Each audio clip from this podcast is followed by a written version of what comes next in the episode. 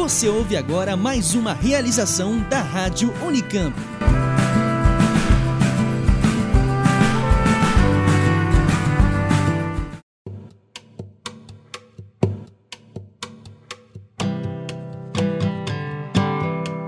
Hoje, 11 de fevereiro, é o Dia Internacional de Mulheres e Meninas na Ciência. A data foi definida pela ONU Mulheres e pela Unesco e é celebrada desde 2016 como forma de promover o acesso e a participação feminina integral e igualitária no meio científico.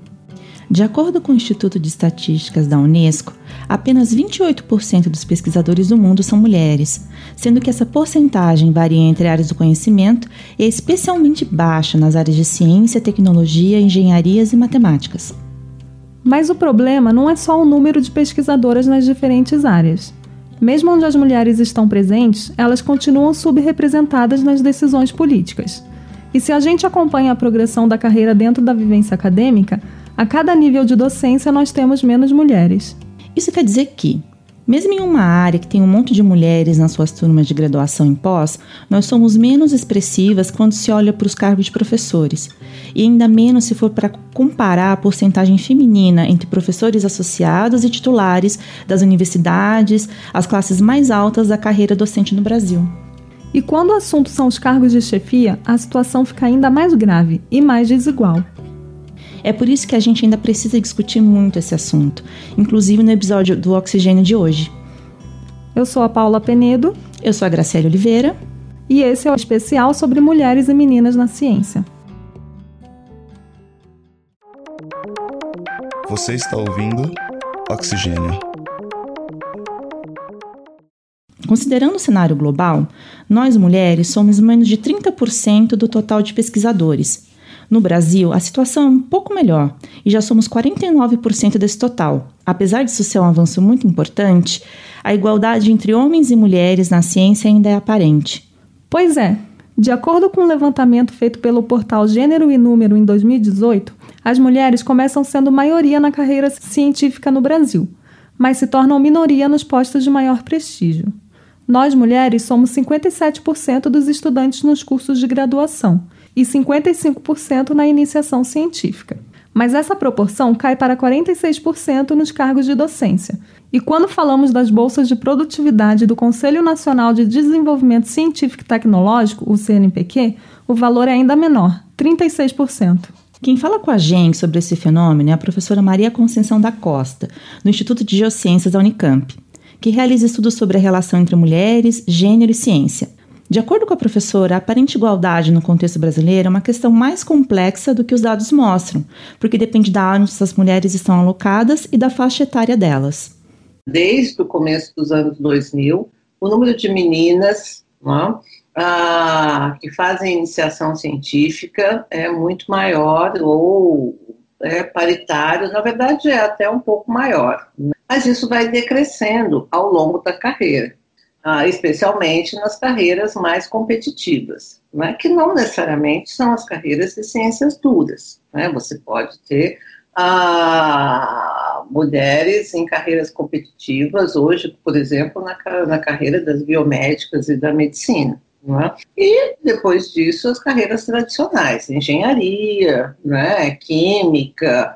Ah, então, isso no que se refere às meninas. Acho que, de novo, você precisa olhar né, onde é que estão ah, essas mulheres, né? Elas podem estar naquelas carreiras ah, clássicas de cuidado, né? Então, se você abre a área de biomédicas, então podem estar em enfermagem, fonoaudiologia, psicologia, enfim, o clássico, etc. Porque mesmo que você tenha um número grande de mulheres, né, cada vez maior, participando na pesquisa, esse número vai desaparecendo quando você olha para bolsas de produtividade, para coordenadores de pesquisa, para chefes de pesquisa, você tem pouquíssimas mulheres.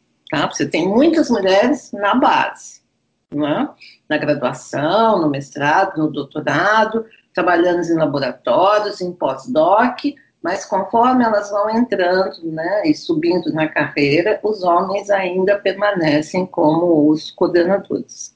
Nos últimos tempos, Maria Conceição tem percebido que algo que impede as mulheres de subirem na carreira é o fato delas não conseguirem criar redes da mesma forma que os homens. Embora desconheça as razões dessa dificuldade, a pesquisadora explica que esse networking possibilita a eles assumirem posições como coordenadores de pesquisa e chefes de áreas. Outro fator, no entanto, é a recusa das próprias mulheres em seguirem um caminho administrativo. Na questão da socialização, muitas mulheres, né, principalmente da minha geração e de uma geração anterior à minha, elas não querem participar dos círculos de poder. Né? Para as mulheres é como se fosse. Para elas não é uma questão significativa, tá certo? É para poucas, assim, são poucas que decidem participar. É, são lugares muito estressantes, né, participar de ciclos de poder, de decisão. Né? Então, eu vejo muito poucas mulheres que, de fato, assumem esse papel. Né? Não que elas não possam, não que elas não saibam fazer, né? mas elas não querem né? ter, ter, esse tipo de, de vida, de participar desse tipo de relação. Porque eu acho que é muito penoso, tá certo? Eu acho que elas já sabem que a, o assédio moral que acontece o tempo todo. Né? Você veja no Congresso né, a quantidade de mulheres que são desrespeitadas né, o tempo todo. Deve ser um processo super desgastante. E aí encontra o seu colega que diz que ela é feia, que ela é isso, que ela é aquilo, ou então passa a perna, tá certo? Coloca o amigo dele, isso que eu estou chamando das networks, né? No lugar que deveria ser dela, entendeu? Então. O problema da perda de mulheres ao longo da carreira científica é ainda mais grave na área de ciências exatas. A pesquisadora Jaroslava Valentova, do Instituto de Psicologia da USP, investigou a representação de homens e mulheres nas bolsas de produtividade em pesquisa por área de conhecimento. Nas ciências humanas, as mulheres são quase sempre a maioria das bolsistas de produtividade, chegando a 87% na área de serviço social. Padrão parecido ocorre nas ciências da vida, associadas à saúde, nas quais a quantidade de mulheres é o dobro da quantidade de homens, o que de certo modo ajuda e reforça o estereótipo de mulher cuidadora. Mas aí chegamos às ciências exatas e tudo fica muito complicado. Quando a situação é relativamente boa, como nas engenharias civil e biomédica, há cerca de três homens para cada mulher. E só piora na física e na matemática, onde essa relação é de 9 para 1. A professora N. Bronze, do Instituto de Matemática, Estatística e Computação Científica da Unicamp, afirma que não é fácil ser uma mulher em um campo predominantemente masculino. Muitas mulheres acabam ficando pelo caminho e são desestimuladas a seguir a carreira, pois o ambiente pode ser muito hostil. Ela conta que, em geral, as disciplinas que ministrou tinham cerca de 20% de mulheres, ou seja, em uma sala com 15 alunos haviam duas ou três mulheres. De fato, uh, eu acredito que são vários fatores combinados que que levam a, as meninas a, a, desistirem do curso de matemática. Uh, acho que o primeiro seria a, uma sensação de não pertencimento.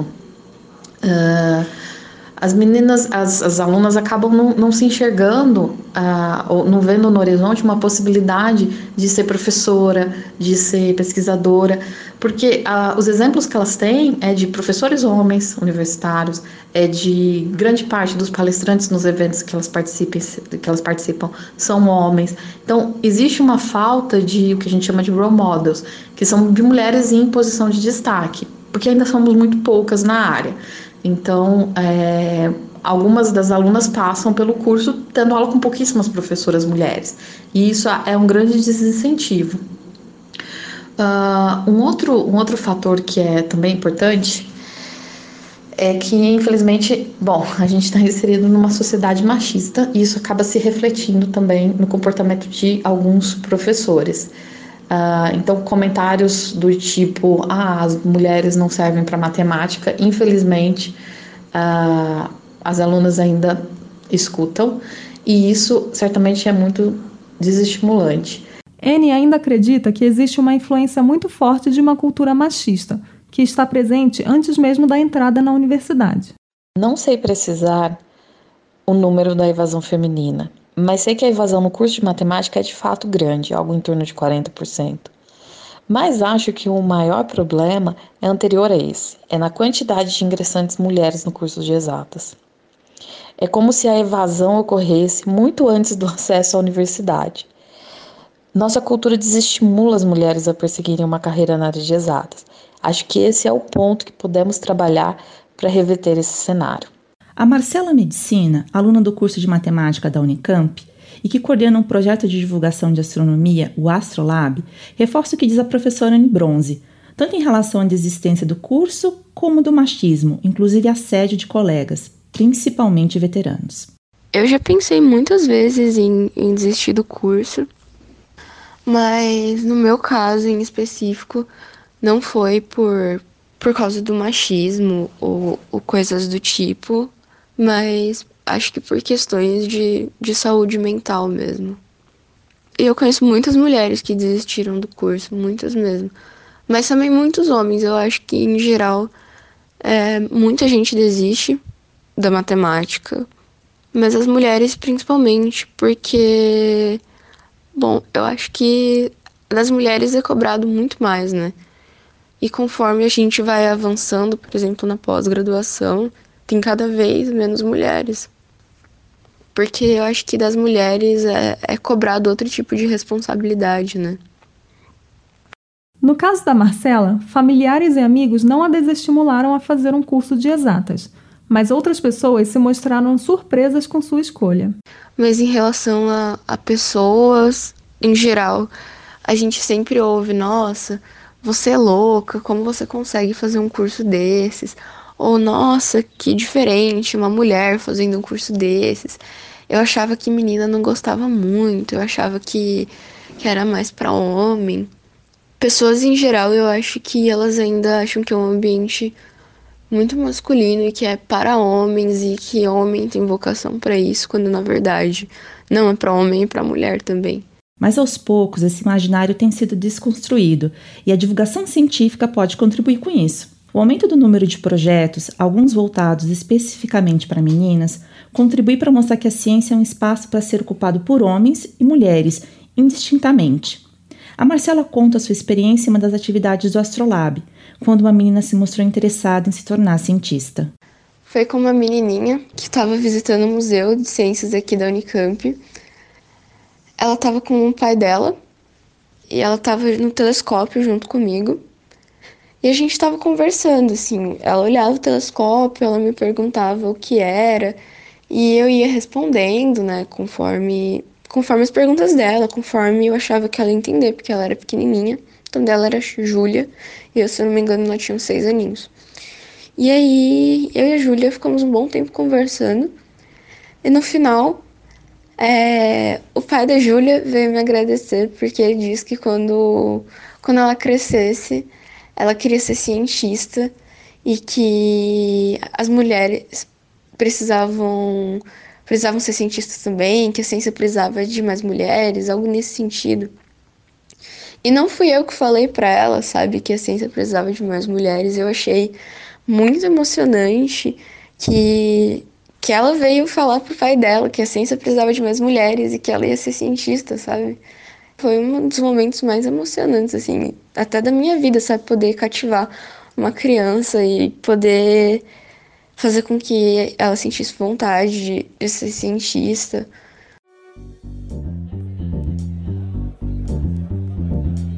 Além dos vieses sociais de gênero, desenvolvidos desde quando somos crianças, outra barreira é o efeito da maternidade, que ainda recai predominantemente sobre a mulher. A professora Teresa Zambon Ativars, do Instituto de Química da Unicamp, é coordenadora geral da universidade e conta um pouco sobre a experiência dela no início da carreira casei jovem, naquela época não era tão jovem talvez, e tive filhos cedo. Né? Então eu tinha que combinar é, querer fazer ciência com cuidar de casa de criança e trabalhar porque a vida não era fácil. Né? Então, quando eu ingressei aqui no mestrado, em 75, 1975, eu tinha um filho de dois meses dava aula no secundário à noite e tinha disciplinas, tinha, e não tinha ninguém da minha família aqui. Então, era assim, a quem me socorrer, né? A ninguém. Então foi uma vida muito difícil. Meu começo de vida acadêmica no mestrado foi muito duro. Acho que eu consegui é, passar aí por essa fase, principalmente de criança pequena e tal, mais dura né, da, da vida da mulher, é, porque esse é um ponto importante. Meu marido sempre me ajudou, mas não sei se eu tenho essa característica ou a mulher tem essa característica de ser mais agregadora em casa, dos problemas chegarem mais na mulher do que no homem. Então, é, apesar da ajuda que eu sempre tive, eu acho que é, é para a mulher é pesado. Para a coordenadora geral, o problema não é tanto de uma discriminação explícita, mas de uma falta de mecanismos que considerem as diferenças entre homens e mulheres e os momentos de sua vida e vou colocar aqui a minha visão pessoal, a minha história pessoal. Não é que há uma discriminação explícita em relação à mulher. Nunca tive isso no, Instituto de Química. Tenho excelentes amigos e colegas, homens, mulheres. É, mas é, ah, o ciclo de vida da mulher ele é diferente do ciclo de vida do homem. O homem jovem ele pode ter uma concentração maior na atividade profissional e, portanto, os indicadores de produção podem ser mais altos. Não digo que são, na média são. Isso é um fator que, que discrimina a mulher, porque essa divisão de trabalho, de é, vida familiar, qualquer que seja a sua composição, com o trabalho, ela recai mais pesadamente na mulher. E, portanto, a produção, é, a geração de produtos, ela é mais tardia na mulher. O enfrentamento dessa desigualdade passa por medidas institucionais que incentivem o acesso e a permanência feminina e lidem com as diferenças impostas na produtividade. A própria Unicamp tem desenvolvido projetos nesse sentido, como relata a professora Anne. A Unicamp se preocupa com, com a evasão dos, do, dos alunos, né? Ah, então, existem sim ações para diminuir esse número. Agora, especificamente para a evasão feminina, eu, eu queria destacar uma ação que, que teve início no, no ano passado, com a criação de um grupo de trabalho para discutir propor ações no combate ao assédio sexual e à discriminação de gênero na Unicamp. Uh, esse grupo ele propôs a criação de, um, de uma secretaria que ficaria responsável pelo, pelo recebimento e encaminhamento de, de casos de denúncias de assédio Bom, aqui no IMEC, a, a gente criou um grupo no ano passado, o Grupo ELSA, formado por alunas, professoras e, e funcionárias, que também tem um pouco desse objetivo, que é, é receber as denúncias, né? E a gente, enquanto não existe essa secretaria, a gente tenta encaminhar da melhor maneira possível aqui institucionalmente, e se preciso nas, nas esferas superiores. E, e também propor ações é, de conscientização, né? A gente acredita que é, conscientizar as pessoas de que existe o problema, é, de quais são as, as condutas inaceitáveis dentro de um ambiente de trabalho, ambiente acadêmico, é o melhor caminho, né? É, informação é o melhor caminho. E, e também a gente tem é, propostas para que, que são auxiliam na permanência é, feminina no, no curso, que uma das coisas que a gente pretende fazer esse ano é um ciclo de palestras, uh, onde as pesquisadoras aqui do Instituto iriam falar sobre sua pesquisa. E isso é extremamente importante, porque uh, as alunas terem é, acesso a essas pesquisadoras, saberem que existem essas pesquisadoras, o que elas desenvolvem, a pesquisa que elas desenvolvem, é, isso certamente é um estímulo muito grande para a permanência dessas alunas no, no nosso curso e para seguir carreira na, na matemática. Mas apesar dessas iniciativas, as políticas universitárias nesse sentido estão longe de serem suficientes, principalmente no que se refere ao acesso aos postos de comando. Do ponto de vista da qualidade, não tem diferença. Do ponto de vista quantitativo, o ciclo é diferente. E a academia não está preparada para responder a essa diferença. Nem aqui na Unicamp, nem fora. Ele não, não tem nenhuma política pré-estabelecida, mas há grupos organizados de mulheres cientistas do currículo nessa questão. Por exemplo, há um grupo de mulheres na física, há um grupo de mulheres na ciência da computação é, nacional é, e internacional também. Não há um grupo de mulheres na química. Em algum momento esse assunto vai ter que vir à tona é, na academia, é, porque ele é um tema relevante para a valorização da mulher, é, porque há expoentes, né? mas são poucos, né? comparado ao potencial e acho que a contribuição acadêmica que a mulher brasileira dá é, para o cenário científico.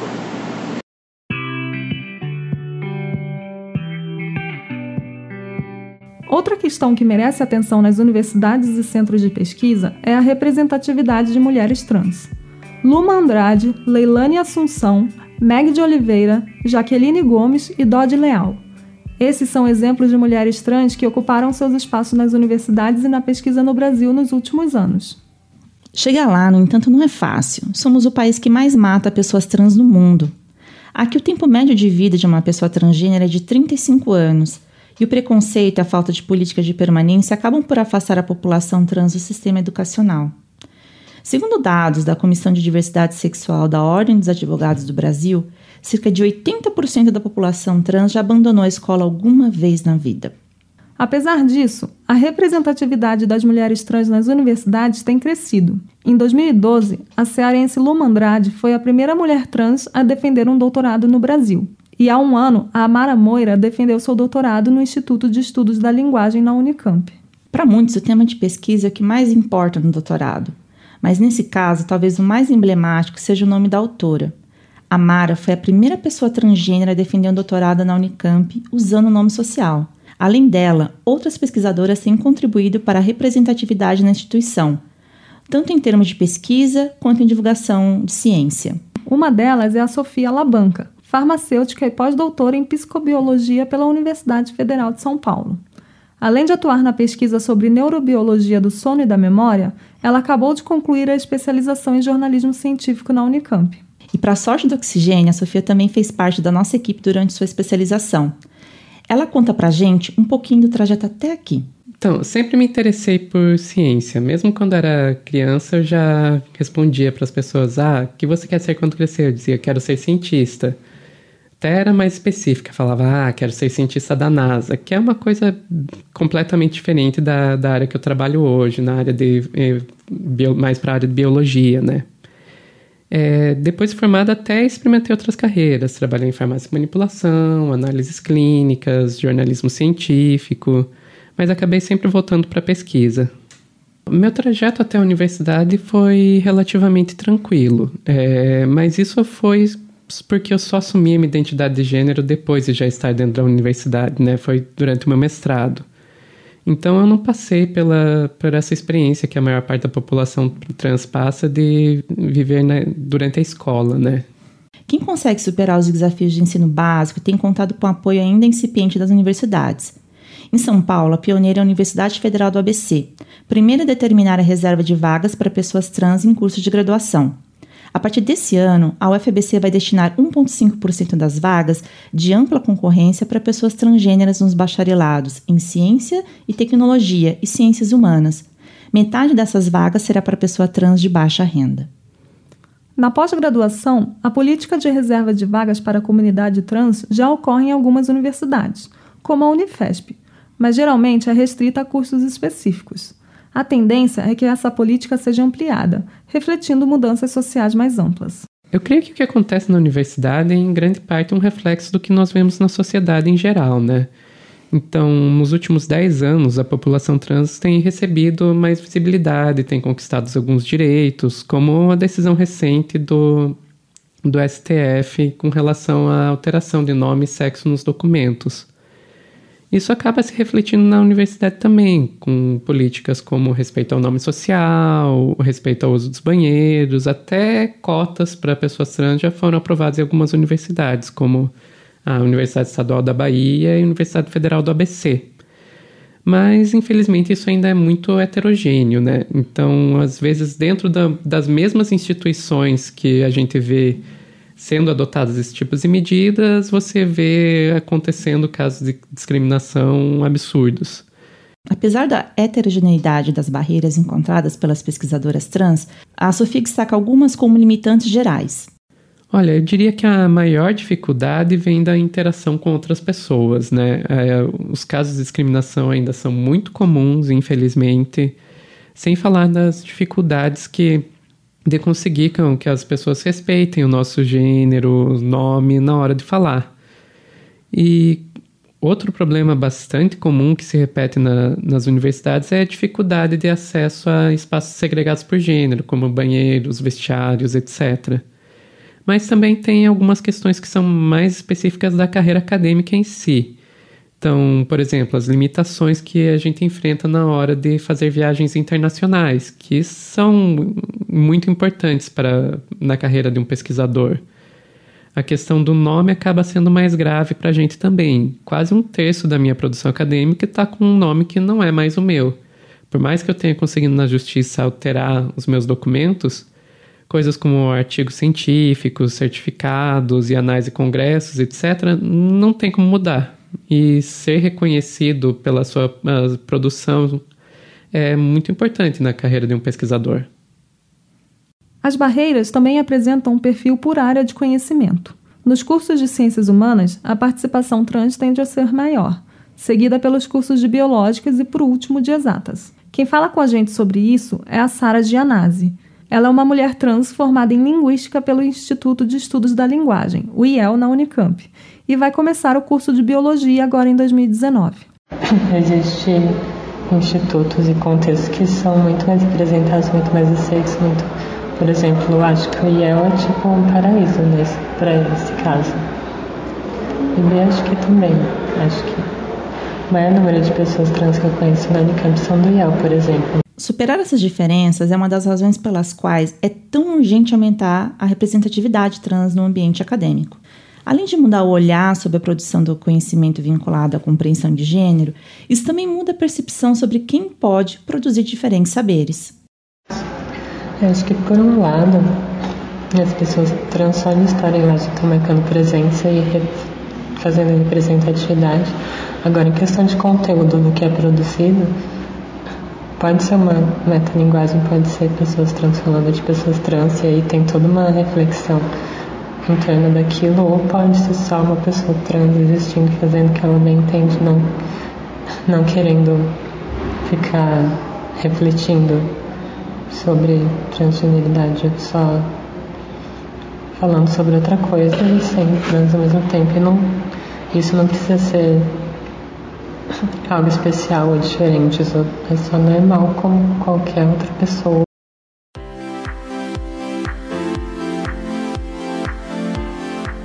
E como é que fica essa questão aqui na Casa do Oxigênio, a Unicamp?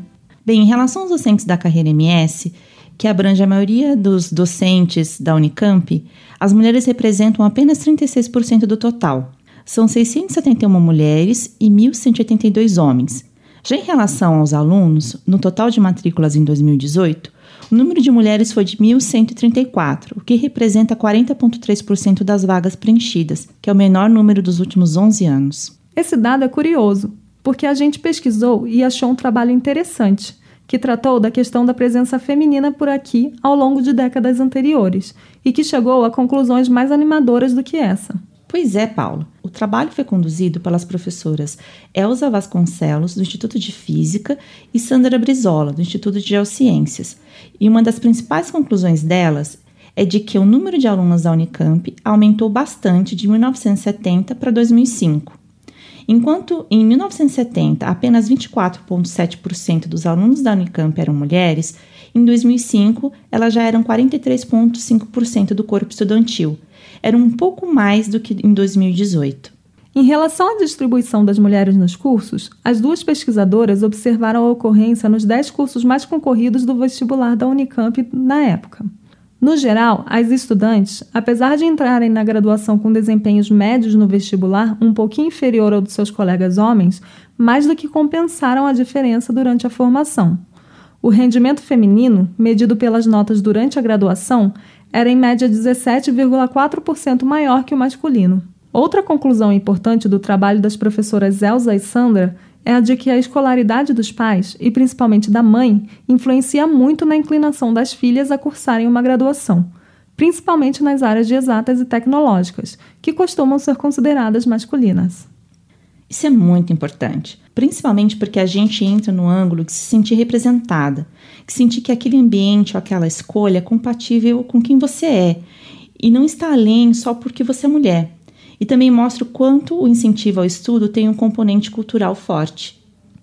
E por falar em componente cultural, a gente sabe que muitos dos problemas que são sofridos por mulheres nos ambientes profissionais têm muito a ver com essa questão de cultura, e a academia não é diferente nesse ponto. Maria Conceição da Costa avalia que, para reduzir essas diferenças, a Unicamp poderia criar centros que se ocupem desse tema, nos moldes de outras universidades da América Latina e da Europa que não é um centro que faça pesquisa, não é? mas um centro que se ocupe, tá certo, da inclusão, da discussão, né? Do, da visibilidade dessas mulheres em todos os lugares. E eu te diria que o problema maior não está entre as acadêmicas, tá certo? Porque as acadêmicas se viram bem, está entre os funcionários. Né? Os funcionários sofrem bullying, sofrem abuso moral, tá certo? O tempo todo, são preteridos na carreira e tal. Então, nessas outras universidades, por exemplo, na UNAM, na Freie Universidade em Berlim, que eu conheço bem, esses lugares, esses espaços estão aí, tá certo?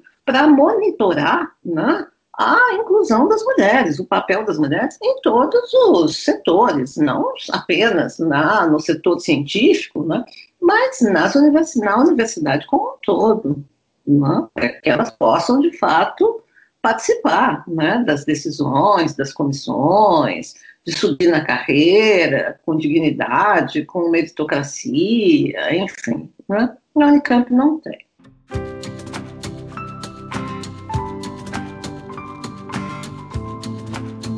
Uau, esse assunto dá muito pano para manga, né? Mas infelizmente precisamos finalizar por aqui.